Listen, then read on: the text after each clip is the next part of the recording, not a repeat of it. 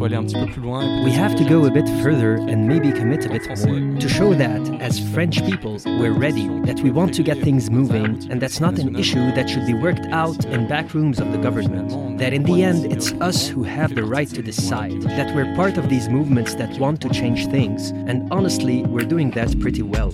BNP Paribas Personal Finance invites you to discover On the Way, the podcast that explores the paths to responsible consumption. Whether entrepreneur, people from the world of business, or researchers, On the Way gives a voice to those who day after day are helping to develop more sustainable consumption. Welcome, and I hope you enjoy listening. Bonjour Zoé. Hello on the way. My name is Benjamin Peri and I'm the co founder of Pyxo. It's a solution that's supporting the restaurant sector in transitioning from disposable packaging to reusable packaging. So, throughout my life, I've always been quite sensitive about the environment. I already knew at high school that I wanted to work to help the environment, to have an impact, but I was also passionate about science. So, first of all, I did a science prep course, which took me to Centrale Paris, that's now Centrale Supélec, to do an engineering degree. I studied some great courses courses about sustainable development there, which gave me a bit of an ecological slap around the face, and made me want to go into the field even more. It's funny that when you become ecologically aware, you always get the feeling that you're experiencing a sort of bombshell, and now we're all realizing that it's actually serious. But it is what it is. We're all aware of the data. We get it until the next bombshell. In fact, we're realizing that it's even worse than we thought, and there's even more work to be done. That's pretty much what happened. I grew up in the south of France, and in the southeast of France, there are lots of wildfires. So, even at a young age, I was aware of ecology because I saw all the forests around my parents' house catching fire, and they completely burned down, along with all the fauna living there. And even though at the time I wasn't really fully aware that it was man made because of global warming, there are more and more fires and they're getting bigger. So I had this desire to protect nature. That was my first ecological awakening. My real first realization was on a course at the Central School with experts from the IPCC who explained their role and how they work. And as we had the scientific know how to understand them, for the first time I realized the stakes of the transition that needs to be made just to limit climate change to 1.5 degrees. And now we're talking more about 2 degrees of global warming. So, most importantly, what does that mean? 2 degrees of global warming by 2050 was the first bombshell. Actually, it's not fair. It's fine for animals, it's fine for plants, and so on, but it's really a question of the survival of humanity. So that was the first bombshell, but back then, I was still a bit disillusioned. It's going to happen through companies, it's going to happen through innovation, what's now called green growth. They've made electric cars with lithium batteries, and that's great. They're going to make hydrogen planes, that's going to be great. It's going to solve that problem. I was an engineer, so I saw technology everywhere. I wanted to be able to solve these problems with science. It's absolutely incredible. And we're definitely going to solve these problems. So I followed that line of thought, and that's why I came up with lots of business ideas, each more technological than the last, to solve lots of different problems. When I finished my studies, I created my first startup that actually had nothing to do with the environment, which had more to do with data, and that didn't go so well. It didn't work out. So then I joined BNP Paribas Personal Finance to co create an artificial intelligence program at one of the subsidiaries. And then something pretty significant happened, which was the resignation of Nicolas Hulot from the Macron government, after which I resigned from the BNP and set up Pyxo, my current company.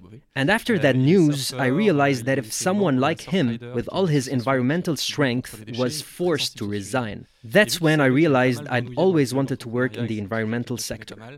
And that was the right moment. I'd been talking with a former classmate from Centrale for a while. That was in the summer of 2018. He'd already resigned from his job at the consulting firm McKinsey to set up a zero waste consulting company. His name is Francois Debré, and he's a surfer. He was a member of Surfrider, an organization that combats waste, and he was very knowledgeable about the subject. And he knew that I'd spent a bit of time in entrepreneurship, and I was pretty passionate about the subject. So in the summer of 2018, he came to see me with the business model ideas for me to help him with. Not really to set up a company with him, but just to give him my opinion. And so that's what I did. So we talked about those things a lot over the summer of 2018. And in the end, there was this conjunction of events where I'd got the idea for Pyxo after jogging in the Tuileries garden. There was a fun fair, and I was running past all the rubbish bins in the garden, and they were overflowing with disposable packaging. And it had all come from the food stands at the fun fair at the Tuileries garden beside me. And so, when I'd got home from my run, I called Francois and said, Listen, people have been talking about zero waste a while now, but there's something that I think makes sense to work on, and that's all this packaging. It's only 10 meters between where people buy food and where they eat it. That's absurd. It makes waste that's only used for five minutes. So we talked about it, and we thought it was a good idea. At the very start of Pyxo, we thought the solution was simple. We'd give reusable containers instead of disposable containers to caterers, and so to consumers. And then they do the right thing all on their own. Well, there's always a bit of wishful thinking at the beginning when you set up an eco friendly company. You get the idea that your eco friendly solution will, of course, be acclaimed by consumers, by operators, by everyone really, because there's definitely a growing ecological awareness in France. And that was already happening in 2018, and even more so now. But then you realize that maybe it's not that simple. So the first deployment we did was using our contacts. And so the first deployment we did was at Bivouac BNP Paribas. And we decided to set up reusable container system at the Bivouac building entrance. We canvassed all the restaurants located around Bivouac, where the people who work there go for takeout food. And we told them that there would be people coming along with these reusable containers. And would they agree to serving them in those containers? Would they agree to doing a little promotion, giving them a small discount? So we made our usable containers available at Bivouac, and we made it known around the building that people could go to this or that restaurant and they get a 30 cent, 50 cent, or 1 euro discount. And so there you go. We launched it and we asked Bivouac, would you pay us for this service? Because in the background, we're taking care of collecting and cleaning the containers, restocking, and so on. So we talked about it, and it worked really rather well. It wasn't an immediate hit, but very quickly there was something of a ripple effect between the employees, between the most eco aware people who took it up straight away, and those who were a bit less keen, but who were on the same team, who followed. And then there was the financial incentive, which also helped motivate people. We got good penetration rates, so we rolled it out at various other companies in the same geographical area to benefit from the same network of restaurateurs. Except that very quickly, the office managers, the site managers who were paying for the service, pointed out to us that it was very expensive. It was expensive because you needed reusable containers. You have to canvass restaurants, do the logistics, the cleaning, the restocking. Lots of things that are managed by only one entity, which is the company, which in the end increases the price that the company pays for the meal for its employees. And it was too high. They told us it was fine, they were doing it, there was no problem. But not all companies have those sorts of resources. If your goal is to truly revolutionize the world of packaging and eliminate all disposable packaging, then that wasn't necessarily how you'd get there. So we realized that we'd need another entity to invoice. We couldn't just change companies, we'd have to find a way of charging restaurants. Except that when we asked the restaurants, they said, well, we're not going to pay for people who come along with their own containers. That's their problem. We're not going to pay for that, which was totally true. So we realized that to charge restaurants, we'd have to be business providers. So we launched a zero waste delivery platform and we quickly built a website. We publicized the website to all the employees, to all the companies we were working with in the area, and also to restaurant owners. The restaurants put their meals on the platform, the employees and the companies ordered meals, and we took care of delivery. Except that we did it using reusable containers, so we were bringing business into restaurants. So there could be a profit margin on the selling price of meals. We also charge companies for logistics, cleaning, and so on, and that balanced out the model model a little. It's not a bad idea, and it took off pretty quickly too. But in the end, the problem was that customers soon told us, yes, I want more reuse. Yes, what you're doing is really good. They said, we want more veggie dishes, more diversity, and that's actually understandable. For them, it was their midday meal, so it was important. And we had to focus more on the food side of things. We realized that we were doing the same activity as Deliveroo or Uber Eats, but with the additional constraint of reuse. And even they were struggling to be profitable. It wasn't sure that it would work any better for us. We had these two use cases, so these two financial models that we could try to do. So we attended Vivatech in June 2019. We had a stand at Vivatech with La Poste. La Poste was very interested in these issues, and we were actually pitching both solutions. We did a bit of what's called A B testing, meaning that one time we'd pitch the one with reusable containers in companies, and the next time we'd pitch the zero waste delivery platform and we'd see how people reacted. Well, that was the plan anyway, because when we actually went to Vivatech, it didn't work out like that at all. In fact, for the whole first day, and really for all three days of Vivatech, there were Sodexo people passing by our stand. That was because right next to our tiny La Poste stand, there was a huge Sodexo stand, really right next to it. And they came to see us at our stand, telling us that they had a problem. There were customers who were major companies who had Sodexo staff restaurants who were asking them to stop using disposable packaging. They didn't want there to be cardboard packaging at the coffee machine anymore. They said that when they bought takeaway food, it was all in disposable packaging, which was happening more and more at that time. They wanted all that to be reusable, and they didn't really know how to go about it. So we started working with Sodexo. We realized it was an interesting model, so we worked with them throughout summer 2019. After that summer of 2019, we started experimenting. We started deploying things, we saw what works, what didn't, how we could manage everything alongside them. At the end of 2019, they said, Great, we got into drafting contracts. It was all ready. We were about to deploy. They had the resources for that kind of service. It was profitable. So we went all out. The contracts were sent out, some were signed, others took a bit more time. And then we came to March 2020, when unfortunately everything collapsed as the world came to a complete halt, something nobody could have predicted beforehand. Bear in mind that Sodexo was one of the companies most affected by COVID. Their business took a huge hit and never completely recovered. Probably everyone listening to this is still doing a lot of remote remote work now since COVID, and that hasn't been good for staff restaurants. So our model was completely overturned. The summer of 2020 was very hard for us.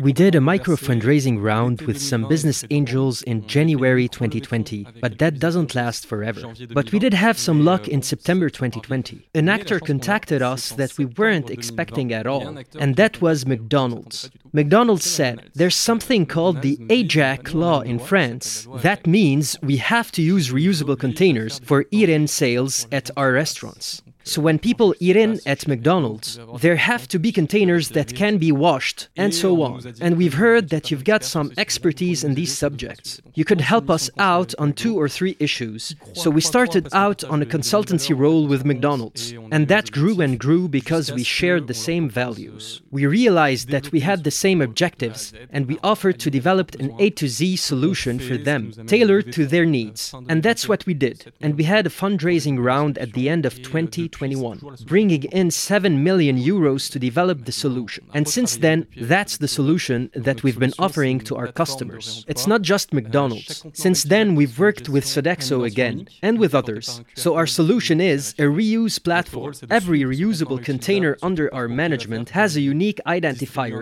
via a QR code or an RFID chip. Our role is to track those reusable containers throughout their journeys when they're distributed to customers, when customers drop them off at collection points and when they're sent to the cleaning center. And with this data, we can manage these stocks for the restaurants, making sure that there are always reusable containers for their activity. But we also deal with motivating customers to return their containers. Because the idea of reuse is that once customers have finished their meals, they bring back their containers. And all that isn't the restaurant's job. They don't really bother working on it. So with our traceability, with our customer interfaces, we motivate customers to return their containers using a bit of carrots and stick, with the stick being a financial motivation. If you don't bring back your container, you'll be losing money. So that's not great for you. And then there's the carrot. If you return back your container, you get loyalty points. They're great, you save money. All that was initially created for McDonald's, and today it's our solution. So there are various questions to ask. There are several different markets in our sector. Three big ones. The first one is company restaurants. So that's Sodexo, Elior, Compass, and so on. Another segment is fast food, the big fast food chains as well as the smaller ones too. McDonald's, Sushi Shop, and so on. And the last one is independent restaurants, which are the ones that people tend to think of when they hear about Pyxo. That was our first sector. The problem with independent restaurants is that it costs a huge amount of money for us to approach them one by one. They're all only available at the same time, after their midday rush, so around 3 to 4 p.m., and you have to go visit them one by one to make the transition. So we saw a lot of growth with them at one point. Then we stopped that a bit, because doing it wasn't at all profitable. So we got a little smarter and we asked ourselves who's in contact with independent restaurants? Who already has them all in their address book? That's Metro who supplies them. All the restaurants in France, I think they cover 98% of restaurants in France. And so it turned out that Metro was running a call for tenders, which we won to push our solution to their network of restaurants. So there's a pilot scheme that's soon going to be developed in Paris. There was a first one in Rennes, so in the meantime, if you're looking for Pyxo restaurants, there are fewer than there were before. Alors la loi AGEC, the AGEC law is a bit of an unknown quantity in the world of environmental and ecological laws. Honestly, I think it took all the lobbies by surprise when it was voted in. It was a spectacular feat. Brune Poirson, who hasn't been in government since, but she did a wonderful thing with this law. So it was voted for in 2020 in a rather obscure way. It's hard to say how she managed to get it across the line so easily. And it's a world's first a total ban on disposable packaging in a market segment that covers any restaurant in France with over 20 seats. They're no longer allowed to serve customers on site using disposable packaging. And it's in force as of January the 1st, 2023. So it's been in place for a few months months already. There's been a lot of attention to it from overseas. Everyone's watching what's happening in France because you have to bear in mind that fast food was based around various principles, and one of those founding principles is disposable packaging. Without disposable packaging, fast food would have had trouble developing back in the day, in the 1950s. So a whole segment of the catering economy is being called into question. And now everyone's looking at how McDonald's, Burger King, KFC are getting along. Are they managing to do it and how? For a large group to make a shift and really make things happen, there has to be an internal willingness. And of course, when they do start moving in the right direction, it can have an amazing impact. Even though McDonald's already had reuse project running in-house about whether they could do it or not in France, there's no guarantee that without this law they wouldn't have shifted so dramatically. And that's for the simple reason of the prisoner's dilemma, where even though McDonald's is the absolute leader in fast food, if they implemented reuse at their restaurants, which would cost them more overall, KFC, Burger King, wouldn't have to follow suit, and they'd risk losing customers. The advantage of laws is that for companies trying to do things properly, it removes this prisoner's dilemma. The idea that if I do it, but my competitors don't do it, then I'm making problems for myself. And for sure, there are some companies that are really leading the way. McDonald's was all for the AGEC law in France. And that's because McDonald's started to move very, very quickly in France. And the other major brands said, well, if McDonald's is following the law, then that's a law that's going to be followed. So we've got to follow it too. So the AGEC law was really a massive accelerator. For our part, in a way, we're much more useful when we're dealing with takeout home delivery flows, where the idea of motivating customers to return their containers is more significant. But the fact remains that it gave us access to contacts at McDonald's in September 2020. Once you've worked with McDonald's, that opens up doors for lots of other chains because McDonald's is the leader in fast food. Everyone keeps an eye on what they're doing because they are very, very, very, very strong in R&D, in change management. So that allowed us to work with a lot of brands. But the debate is not over, and the transformation isn't over either. January the 1st, 2023 has come and gone, but the government has given deadlines for restaurant chains to comply stating at the end of 2023, they all have to be ready, because of course, they'll risk being fined. But in any case, the challenge has been met in terms of France's international visibility, as there's not a single restaurant chain that has not succeeded in making at least some initial restaurants ready for reuse. And that proves that it's perfectly possible. And so, these different steps actually lead to ever more reuse and push the chains. Once they manage to deal with the AGEC law for on site catering, to look to the future and say, well, okay, tomorrow we'll have to do it for takeout, for home deliveries. And that's why we can work on these topics, notably with Sushi Shop, who immediately looked at the future, saying, We want to pilot takeout. And even though the law is forcing us to make this transition, it's also in line with our values. So let's do it. So the RFID chips, it was quite interesting to set that up at McDonald's. Because one of the idea was that even if we didn't get into the mechanics of incentives to return containers for on-site food, now at McDonald's having this traceability at least allows us to see how consumers are behaving how many of them make mistakes in sorting their packaging.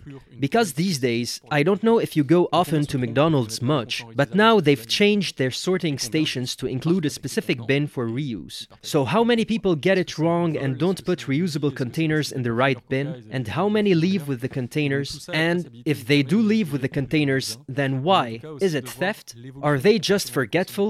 Is it because they haven't finished their Coke? Or that they just wanted to finish their meal somewhere else? And so all this traceability allows us to measure it rather well, and also to see any evolution in customers' behavior. McDonald's serves 2.2 million meals every day in France, so that's just astronomical. So they have all types of customers. There are tourists, people who don't speak French, people who can't read, children, seniors, so that's what it has allowed us to measure. For on site catering, what we've seen is that there have been peaks in thefts, especially when the media got involved in January 2023. Articles came out everywhere saying there are thefts of containers from McDonald's. So there was a peak in thefts at that time. But what's interesting is that little by little it's decreasing. Inevitably, once people have some at home, they're not going to carry on collecting them. So what we're trying to measure is how long this plateau will go on for. Where will the limit of this decrease in the theft rate come? I can't reach any conclusions about that right now. What is sure is that not everyone has the same level of eco awareness about these things. There are some people who straight away said, That's great, that's brilliant, it makes sense. Why didn't they do that before? And they use the solution. And there are others who completely resist, who say, No, no, I don't want a container that's been cleaned. That means someone else has used it. And you can quickly answer that it's the same case in all traditional restaurants. And so the question makes no sense. But there you go, it bothers some people, so not everyone's on the same page. It also means we need need to know how to reach every customer, who are all different. But in the same way, by avoiding having blocks of explanatory text in restaurants, you can't rely on everyone reading all the cleaning conditions and why we're doing it, the environmental impact, and all that. Things don't work like that in real life. People just need to change their behavior, no matter where they come from. It's tricky. Reaching everyone is no easy task, and when we do take out sales, home delivery, that adds extra complexity because we're asking customers to return containers to a place that's potentially far from where they eat their food. And these are the things we're analyzing. What's certain is that with all the laws that are coming, including on the EU level, there's going to be no choice. We're going to have to invent all these new usages. It's going to become much more widespread, but our role is to make sure that it's simple for customers so they don't have to download 500 apps, that they don't have to worry about how they're going to return their containers, and support them in this transition, understand them, and accompany them. And on the restaurant owner's side, it shouldn't be their problem, as far as possible, so their job is to make food and not to manage stocks of reusable containers that have been scattered around in the wild, because some people bring them back after five days and others after three months. Managing customers who come and complain, saying, But you took my money. I didn't get my loyalty points. I swear I brought back my reusable container, uh, so I'm supposed to get my loyalty points. That's not their problem, it's ours. And that's pretty much Pyxo's position on this. So that's why we're talking more and more at Pyxo about being a reuse platform, because it's this idea that we have access to all this data. So we're right at the heart of things in terms of reuse. Now we're not doing everything alone. Typically, with our data, we help the restaurants manage their stocks, but we're not the ones who deliver the containers when there's a shortage. In the same way, with consumers, we're not holding every customer's hand to bring back their containers. We have lots of interfaces with consumers to motivate them to do the right thing, to communicate with them, hence our positioning as a platform. And finally, in terms of cleaning, there's always been this big question of how containers are cleaned, where, and so on. In the vast majority of cases, we try to get containers cleaned on site for the simple reason that many restaurants have dishwashers, even though sometimes they need to augment their dishwashing operations a bit because that they aren't used to having such large volumes. Usually, they have dishwashers. This limits logistics, it avoids truck movements, etc., as much as possible. But there are restaurants that aren't able to do it. They can't deal with the volumes. They don't have the space because that wasn't planned for. They're forced to outsource dishwashing. When they outsource dishwashing, there are companies, cleaning centers that help them out. There are lots of different typologies of cleaning centers in France. They all launched thanks to the law, which motivated them and help them to find financing. They're all over the country, and we connect them up too. So we don't do the cleaning for them. We don't even organize the logistics for them to transport containers. But thanks to the data, we get them to set up a routine for collecting, cleaning, as well as scanning containers once they're clean, so that we know that there's a stock of clean containers at a given location at the washing center and that we can take it into account in stock management. But this scan at the washing center is also interesting for making sure customers haven't cheated the system. If a customer scans their container at the collection point and says, Here, I returned it, don't take my deposit, and give me my loyalty points. And we do that, but in the end, they keep hold on the container. The fact that containers are scanned at the washing center means that we have an additional checkpoint. So we can tell if someone has played fair and returned the container back to us. So that closes the loop a bit. And so we're really in this mindset of being a platform that interconnects all these people without getting involved with their professions, which is complicated. Reuse is a huge chain with lots of different players, so we don't want to do everything ourselves, but we do want to try to streamline and harmonize all that circuit. Among all the challenges we have to deal with for reuse, there are two that particularly stick out. The first is that reuse tends to be a bit expensive at least for purchasing containers. When restaurants buy their containers, there's a whole stock they need to purchase. That's often a hurdle for them. When they have the choice to move to reuse or not, they say to us, We'd like to do it, but in the end, you're still asking me to make a big investment in something that I'm not sure is going to work. So at Pyxo, we often say, okay, in that case, we'll make it easy for you and buy the containers for you, and we'll rent their use out to you. Once you use a container, you pay for that, but Pyxo deals with the purchase cost. Every time we deploy to a restaurant, we have to invest in a certain number of containers. That's the first challenge. The second challenge, as we talked about earlier, is consumers. There are customers who are really up for it, very motivated, and that's great and we love them. But there are some customers where it's a bit more complex. They don't really see the point. They're being asked to do 500 eco actions every day. That gets too much sometimes. And so we needed to motivate customers, make them feel that this is a serious transition and that it's not just a change of packaging. We're going from using something disposable to something that's reusable. Okay, so now what? So for this, we solved the two problems in one year. We've created a financing solution where every time we need to buy reusable containers, instead of buying them ourselves, we have them financed by consumers themselves in a geographical area where these containers will be deployed. Customers can invest in these reusable containers. Except that, to really motivate them in the reuse system, they're not going to be repaid like a loan, as in, pay them a monthly payment for their investment. Nor are they investing in Pyxo. It's not really crowdfunding as we know it, but rather Every time the reusable container that they have invested in circulate, meaning that a restaurant uses them because a consumer has requested it, and the restaurant is invoiced for this use of the container. And we pay a part of this invoice to the investor, which means that investors only earn money when reuse works. This means that if they have invested in reusable containers from the geographical area where they're located, then the more they make sure that reuse works with their family, their friends, or themselves, they ask for reusables in restaurants, then the more money they earn. And the longer the reusable containers last, the longer their lifespan, the more money they earn, as we always charge the same price to restaurants. So if a container does 10 cycles or it does 500, there's not the same profitability for financial products. And finally, the faster the containers come back to the point of sale, the more the users bring them back promptly into the circuit, the more money they earn. So basically, our goal was really to motivate consumer investors to the same reuse metrics as us. In the end, we have the same interests. And it turns out that our interests are more aligned with the environmental impact. And ultimately, every time an investor makes money, disposable packaging has been avoided. So that's what's called money for impact. It's direct. So if you want to invest and take part in this venture, there's a dedicated website, pyxo.erable.com. It's a platform with our partner, Erable, that lets you register, find out about every fundraiser we're doing in this area, as well as to buy reusable containers and there are two possibilities for doing that.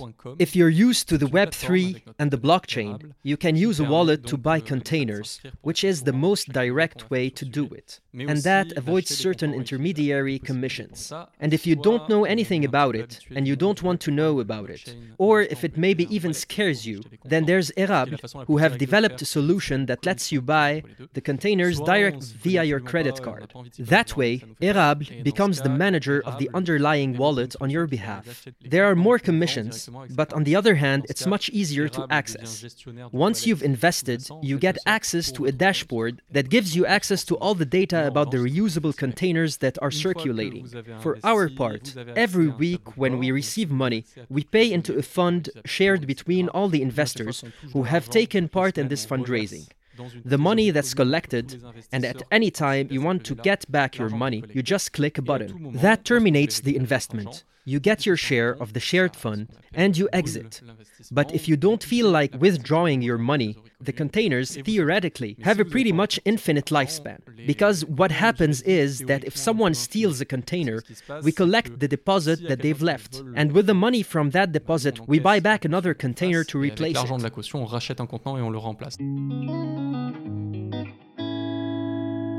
Alors, pour le, la durée de vie des contenants, so the lifespan of the containers is sort of the key to the environmental impact of the solution. Right now, there are a lot of LCAs, life cycle analysis environmental impact assessments, coming out about reuse. That say reusable containers have to reach a certain number of use for them to be better than disposables. And that makes sense. A reusable container is sturdier, it's more robust, so it costs more in terms of resources to manufacture manufacture. So if it's lost after its first use, in the end, it's worse than using a disposable container. Frankly, that depends a bit on the circuits. It's hard to make a generalization. For example, when containers are used for on site sales, where they're never transported, are cleaned on site, and rotate within the same restaurant, then within few cycles, after 7 or 10 uses, then they're much better than disposables. It's not too much of a problem. When containers start to move around a lot, especially when they're going to outsourced dishwashing, then it depends a bit on the distance to the dishwashing center. The more kilometers they travel, the less the truck is full, because it depends on the loading level of the truck. The less full it is, the more expensive it gets. There was a great study done in Michigan for a city in Michigan that went to zero waste in all of its flows, which was a sort of city scale test. They worked out that on average it takes between 7 and 14 cycles for reusable packaging to be better than disposable packaging. Now, the question that we're often being asked by restaurants owners is Okay, so out of your catalog, which are the most durable reusable containers? Which are the most sturdy? Except that it's not really what you need to be looking at these days. You have to bear in mind that today, reusable containers disappear, not because they're damaged, but because they're stolen. It's a question of mathematics. If you have a container return rate, statistically, what's the percentage chance when you distribute a container that it comes back to you? That consumers play the game. If you have a container return rate rate of 95%, which is roughly what Pyxo has currently, you see that it's not the real lifespan of the container. That's the issue. It's more the fact that it's going to be stolen long before it reaches its end of life. And that's why companies like Pyxo, as we're not the only ones doing this, are working so hard on the customer experience and on motivating customers to return containers. It's not about hassling them, but rather because the environmental benefit really stems entirely from that metric. So we've been making efforts that are definitely going to help a lot. There's also the idea of standardizing containers. If Burger King, KFC, and McDonald's used the same containers and there was no logo on them, if they were all gray, then maybe they'd be stolen a bit less. Or once people have a small stock of them at home, they'll stop. There are lots of metrics like that, but that's the key metric the container return rate. And that's what makes reusable containers better. So, what are the challenges for Pyxo? Honestly, our number one challenge right now is the laws. French law is really good and unique worldwide. There are already countries copying them. There's a European law that's coming out at the moment, which is going to be put to the vote called the PPWD, and which would set objectives for use for the entire European Union. We were discussing this with a parliamentarian last week. It's the first time in all his time at the European Parliament that he'd seen so much money from lobbies being spent on opposing this law. It's astronomical. Remember that the packaging market worldwide is worth $1,000 billion.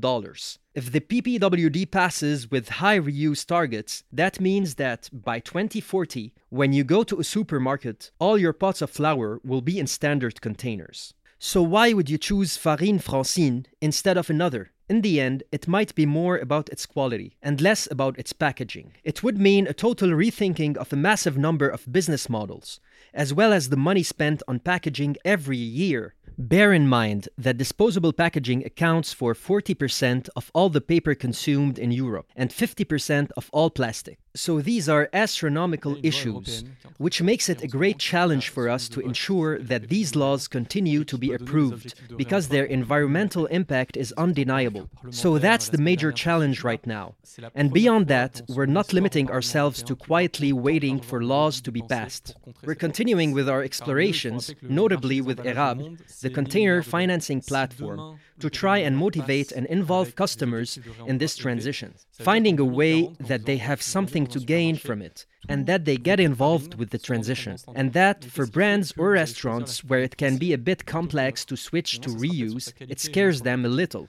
They realize that consumers are asking for it. Everyone's pretty motivated. If I were a restaurant manager, I could buy my container to be reused at my establishment and earn a bit of money along the way. So we're sort of playing both sides, making sure that, on the one hand, laws are increasingly ambitious, and on the other hand, from a consumer and restaurant point of view, that it's more and more accessible, and that they're motivated to do it. So the role of Pyxo is to support this transition from disposable to reusable by simplifying the lives of consumers and restaurant owners. And as an individual, as a consumer, increasingly I think this is the way forward. You have to consume responsibly. You have to turn off lights. You have to limit heating, of course. Unfortunately, these days that pretty much has to be your baseline. That said, have to go a bit further and maybe commit a bit more to show that as French people, we're ready, that we want to get things moving, and that's not an issue that should be worked out in back rooms of the government, between lobbyists and decision makers, that in the end, it's us who have the right to decide, that we're part of these movements that want to change things. And honestly, we're doing that pretty well. And the really big realization for me on these subjects happened during lockdown. Like a lot of people, I finally had time to read, and notably, I read books that I'd been recommended but had never had the time to read, such as The Meadows Report and Pablo Servigne's how Everything Can Collapse, The Age of Low Tech by Philip Bihouix. Absolutely brilliant. I recommend them. These books make you realize that no, technology and science can't save us. Because there's this obsession with growth, and that's not possible in a world with euh, finite resources. And so that was a real bombshell for me. Okay, so I created a company. Euh, Pyxo already existed but a company's goal is to grow. So actually, how do I fit in there? How can I be consistent with myself if only because I have a business? So there's a certain logic. Euh, Pyxo brings a benefit to the planet. And most of all, we're growing in a market that's euh, ever more harmful currently. So basically, we're stealing market share from something that's much less good for the planet. So really, companies aren't going to get us out of there, or even public authorities. They're doing things well. They're passing laws that are restrictive but to quote Jean-Marc Jancovici, the difference between sobriety and poverty is that sobriety is chosen, and that overall, that's what you have to do. You have to choose sobriety.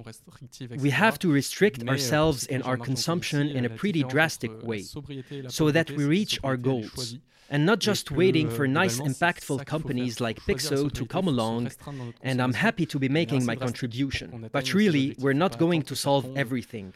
We also have to drastically change our consumption patterns. Euh, il va falloir aussi changer drastiquement nos modes de consommation. You can find all the episodes of On the Way on your favorite podcast platforms and on the personal-finance.bnp website. Any links or references made by guests can be found in the introductory text of each episode. And if you'd like to take to our microphone and tell us your story, please contact nicolas.meunier at bnpparibas.com. See you very soon.